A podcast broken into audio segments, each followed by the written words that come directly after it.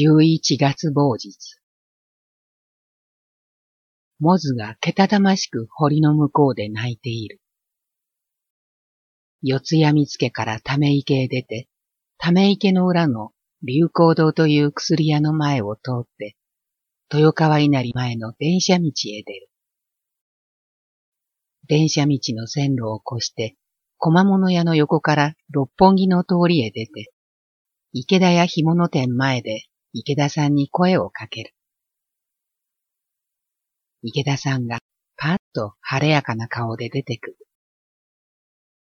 今日は珍しく夜会巻きでなかなかの美人なり。店先にはたらこや酒、棒だらなどの美味しそうなものがぎっしり並んでいる。二人は旅屋の横丁を曲がって、堺一尺亭の古色騒然とした門の前を歩く。今日は新富座で墨蔵の芝居があるよしな。いかにも江戸っ子らしい池田さんの芝居話。今日は墨蔵が手ぬぐいを巻く日だから、どうしても早い目に社を出て行くのだと大いに張り切っている。赤坂の連帯が近いのだということで、会社へ着く頃にはいつもラッパが鳴り響いている。小学新報社というのが私たちの勤め先。休館の2階の日本間に机を8つほど合わせて、私たちは毎日せっせと帯風かきだ。今日は鹿児島と熊本をもらう。まだ時間が早いので、窓際で池田さんと宮本さんと三人で雑談。日給を何とかして月給制度にしてもらいたいと話し合う。日給八十銭では何としてもやってゆけないのだ。四谷見附から市電の電車賃を倹約してみたところで、親子三人ではなかなか食べてはいけない。池田さんは親係なので、働いた分がみんな小遣いのよしなり。羨ましい話だ。八時十分前、みんな集まる。私は例によって一番暗い悪い席に座る。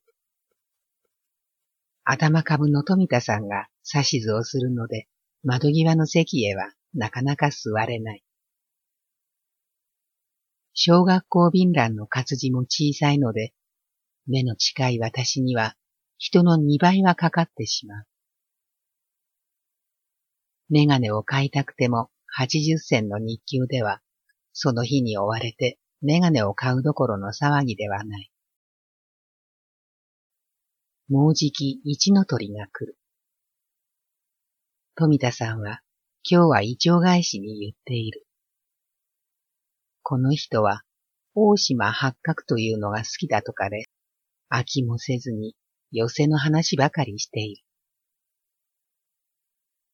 宛名を書くのが面倒くさくなってくる。ぼんやりとしてしまう。ふっと横の砂壁にちらちらと朝の日が動いている。幻灯のようなり。池田さんも富田さんも大島の羽織で、日給八十銭の女事務員には見えない。池田さんは目は細いけれども、芸者にしてみたいような美人なり。干物屋の娘のせいか、いつもニキビがどこかにできている。なんということもなく、夫婦別れというものはなかなかできぬものなのかと思う。夫婦というものが妙なつながりのように考えられてくる。昨夜も父と母はあんなに肉肉しく喧嘩をし合っていたくせに、今朝は案外ケロリとしてしまっていた。父と母が別れてさえくれたなら、私は母と二人きりで身を粉にしても働くつもりなのだけれども、私は父が本当は嫌いなのだ。いつも弱気で、何一つ母の指図がなければ、働けない父の育児のなさが腹立たしくなってくる。父は一人になって若い細君を持てば結構自分で働き出せる人なのであろう。母の画集の強さが憎くなってくるのだ。また琵琶の音が聞こえる。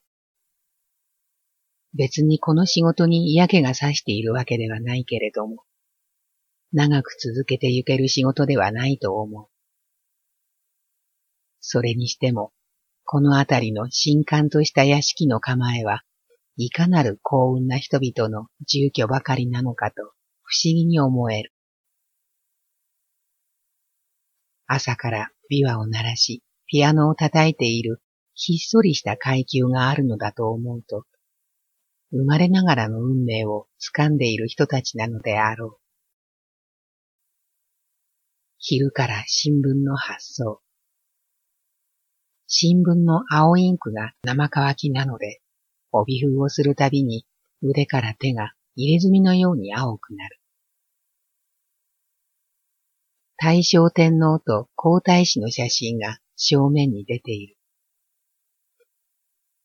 大正天皇は少々気が変でいらっしゃるのだということだけれども、こうしてみると立派な写真なり、胸いっぱいに菊の花のような勲章。すりが悪いので、天皇様も皇太子も顔中に髭を生やしたような具合に見える。糊をつけるもの、帯風を張るもの、剣別に束ねるもの、戸外へ運び出すもの。周りは埃がもうもうとして、皆たすきがけで手ぬぐいの姉様かぶり。発想が手間取って全部済んだのが5時過ぎ。蕎麦を一杯ずつ振る舞われて暗い町へ出る。池田さんは芝居に遅れたとプリプリして急いで戻っていった。四谷の駅ではとっぷり暗くなったので、破れかぶれで四谷から夜店を見ながら新宿まで歩く。家へ帰る気が点でしないのだ。家へ帰って夫婦喧嘩を見せられるのはたまらない。二人とも貧乏で昇進なのだけれども、悪人よりも始末が悪いと思わないわけにはいかない。夜店を見て歩く。焼き鳥の匂いがしている。夜霧の中に新宿まで続いた夜店の明かりがキラキラと華やいで見える。旅館、写真館、うなぎ屋、骨継ぎ、三味線屋、月譜の丸二の家具屋。このあたりは昔は女郎屋であったとかで家並みがどっしりしている。大掃寺にはサーカスがかかっていた。ゆけどもゆけども、賑やかな夜店の続き。よくもこんなに売るものがあると思うほどなり。今日は東中野まで歩いて帰るつもりで、一杯八銭の牛丼を屋台で食べる。肉とおぼしきものは小さいのが一切れ。あとは玉ねぎばかり。飯は宇都宮の釣り天井だ。つのはずのホテイやデパートは建築最中と見えて、夜でも工事場に明るい明かりがついている。新宿駅の高い木橋を渡って、タバコ専売局の横を鳴子坂の方へ歩く。シューシューと音を立てて、夜霧が流れているような気がする。南部修太郎という小説家の夜霧という小説をふっと思い出すなり。家へ帰ったのが9時近く。父は銭湯へ行って留守。台所で水をガブガブ飲む。母は火鉢でおからを入りつけていた。別に遅かったねというわけでもない。自分のことばかり考えている人なり。鼻を鳴らしながらおからをいっている。鍋を覗くと黒く入りついている。何をさせても下手な人なり。ネギも飴色になっている。強烈な母の画集が哀れになる。部屋の隅にごろりと横になる。谷底に沈んで行きそうな空虚な思いの。卑屈になって何の生きがいもない自分の身の置き場が妙にふわふわとして浮き上がっていく。胴体を荒縄でくくり上げて空高く気重機で吊り下がりたいような疲れを感じる。お父さんとは別れようかのと母がポツンと言う。私は黙っている。母は小さい声で、こんな成り行きじゃからのーとつぶやくように言う。私は男なぞどうでもいいのだ。もっとすっきりした運命というものはないのかと思う。父の仕入れた輪島塗りの禅がもういくらも残ってはいない。これがなくなればまた別のネタを仕入れるのだろう。次から次から商売を変えて、一つの商売に根気のないということが、父と母をイライラさせているのであろう。十二円の家賃が初めから払いもしないで、毎日鼻つき合わせてごたごたしている。第一、まともに家など借りたがるよりも、田舎へ帰ってキチン宿で自炊生活をして、二人で気楽に暮らした方が良さそうに思える。せっかくどうにか私が私一人の暮らしに落ち着きかけると、二人は押しかけてきて、いつまでも同じことの繰り返しなのである。東京で別れたところで、お父さんは差し詰めその日から困るんじゃからのうと、またぽつりと母が言う。私は入りついて臭くなってきた鍋を台所へ持って行った。母は、あっけに取られている。何をさせても無駄作りみたいな母の料理が気に入らない。私は火鉢のカッカと怒った日に灰をかぶせて瀬戸引きの夜間をかける。何を当てつけとるとな。お前の弁当のおかずを作ってやろうと思うて炊いとるんじゃが。私はそんな真っ黒いおからのおかずなんかどうでもいいのだ。黙って寝転んで袖の中へすっぽりと頭も顔も突っ込んでいると、母は急に鼻を荒くすすりながら、わしたちが邪魔なら今夜にでも荷造りをして帰ると言い始めた。木綿裏のたもとの中に秋の匂いがする。おう、この匂い。季節の匂い。慰めの匂い。たもとの中で目を開けると、猛火がすりの四角い模様が明かりにすいて見える。お前は、お父さんをどうしてスカンとじゃろか、と母が泣きながら言う。あんたよりも二十歳も若い男をお父さんなぞと言わせないでよと反駁する。母はうなって突っ伏してしまう。お前じゃとて成り行きというものがあろうがの。男運が悪いのは、お前も同じことじゃないかの、という。お前は八つの時からあのお父さんに養育されたんじゃ。十二年も世話になって、今さらお父さんは嫌いとは言えんとよ。いいや、私は育てられちゃいない。女学校にも上がっつろうがや。女学校？何を言うとるんな。学校は私がハンプの工場に行きながら一旦を忘れん去ったか。夏休みには女中暴行にも出たり、行商にも出たりして、私は自分で自分のことは稼いだんよ。学校を出てからも少しずつでも送っとるのは忘れてしもうたんかな。岩でものことを私はたもとの中で怒鳴る。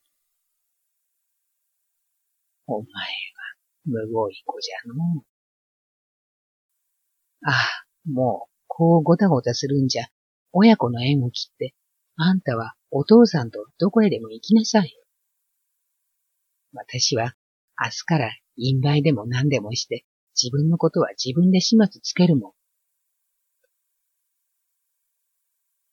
たもとの中で涙が吹き上げる。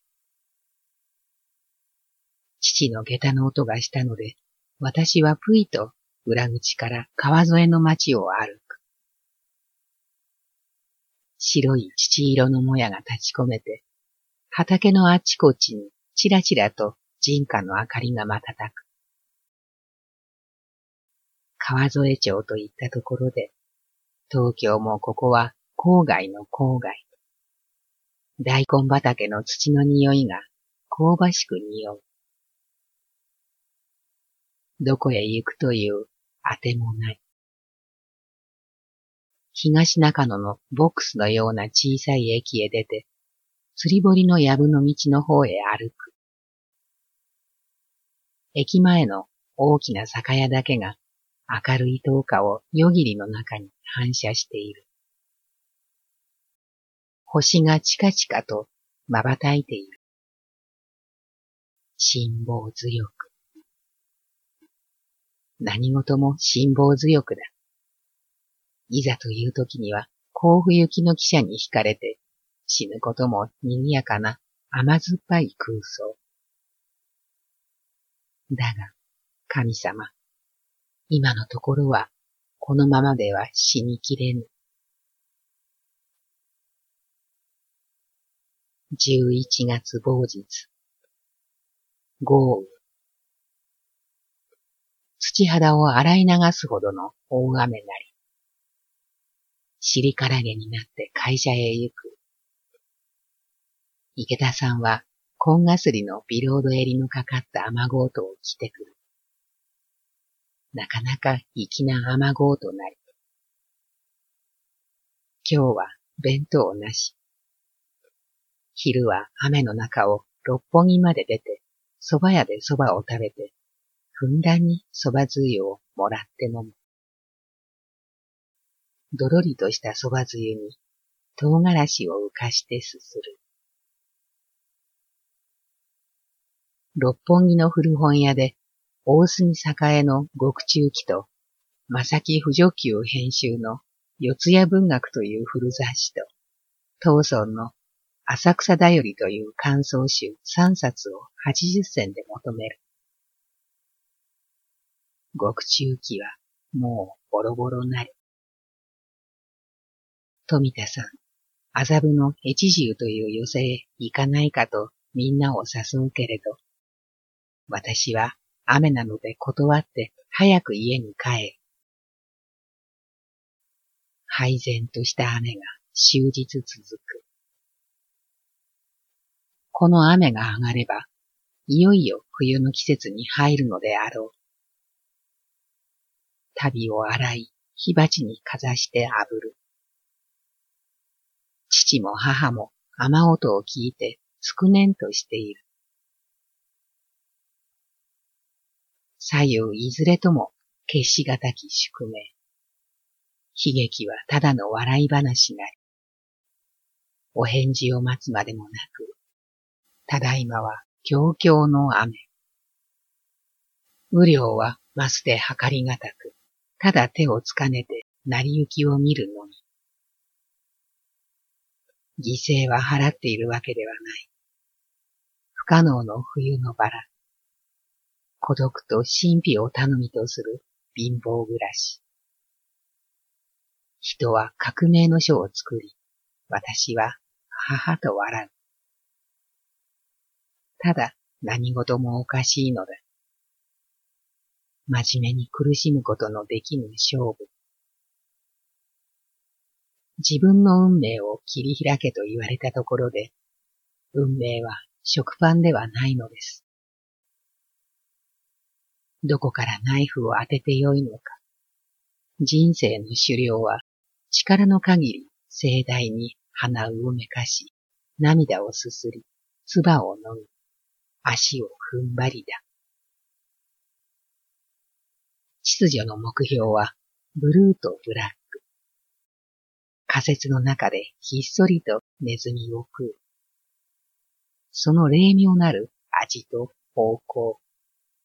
ああ、ロマンスの仮説。誰にも黙殺されて自分の生き地をすする。少しずつ、少しずつの塩辛い血。革命とは水っぽいつやつやの羊羹。寒天、寒天、寒天の泥。人間一人が孤独で戦う。軍勢はいりません。家柄やお国柄では飯は食えぬ。講談を書こうと思い始める。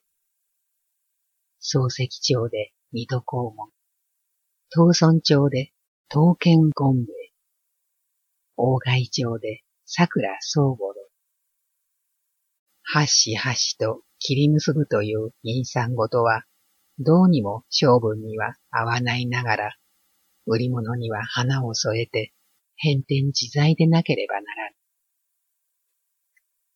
芥川の影道路も一つの魅力なり。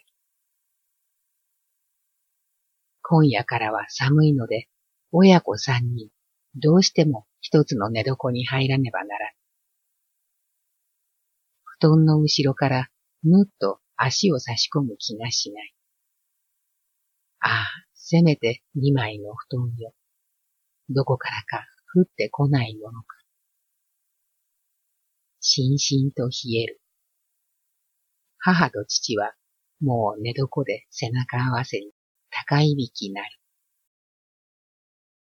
電気を低く下げて、ペン先にたっぷりと陰気を含ませて、紙の上にタプタプと落としてみる。いい考えも湧いてきそうな気がしていながら、なかなか心霊は湧いてこない。行きくれたこの貧しい老夫婦の寝姿を横にしては、胸も詰まってしまう。壁際に電気を移り替えて小さいちゃぶ台に向かう。二三ページもしばかり書き連ねて、講談は一行も書けない。トタン屋根に想像しく当たる雨足に、頭はコッパみじんに破れそうなり。運命尽きぬおたろうなり。お前もわしも男運がないと言った母の言葉を思い出して、ふっと男運という小説らしきものを書いてみた気持ちがするけれども、それも物うくバカバカしくやめてしまう。根が雑草の死生児で男運などとは口羽ばたき言いなり。伊勢物語ではないけれども、昔男ありき。小竹々しく、骨敷を笑いつつ、骨敷よりも劣れる貧しき生活を捨とて、女に自殺せばやと誘う。女、稲とよ叫び、畳をにじりて、共に添いめせばやと、せめてそのことのみに、心はぐらかさんものと企み、紐という紐、刃物という刃物取り上げて炊くみたい。雨は少々、強強のなりを潜める。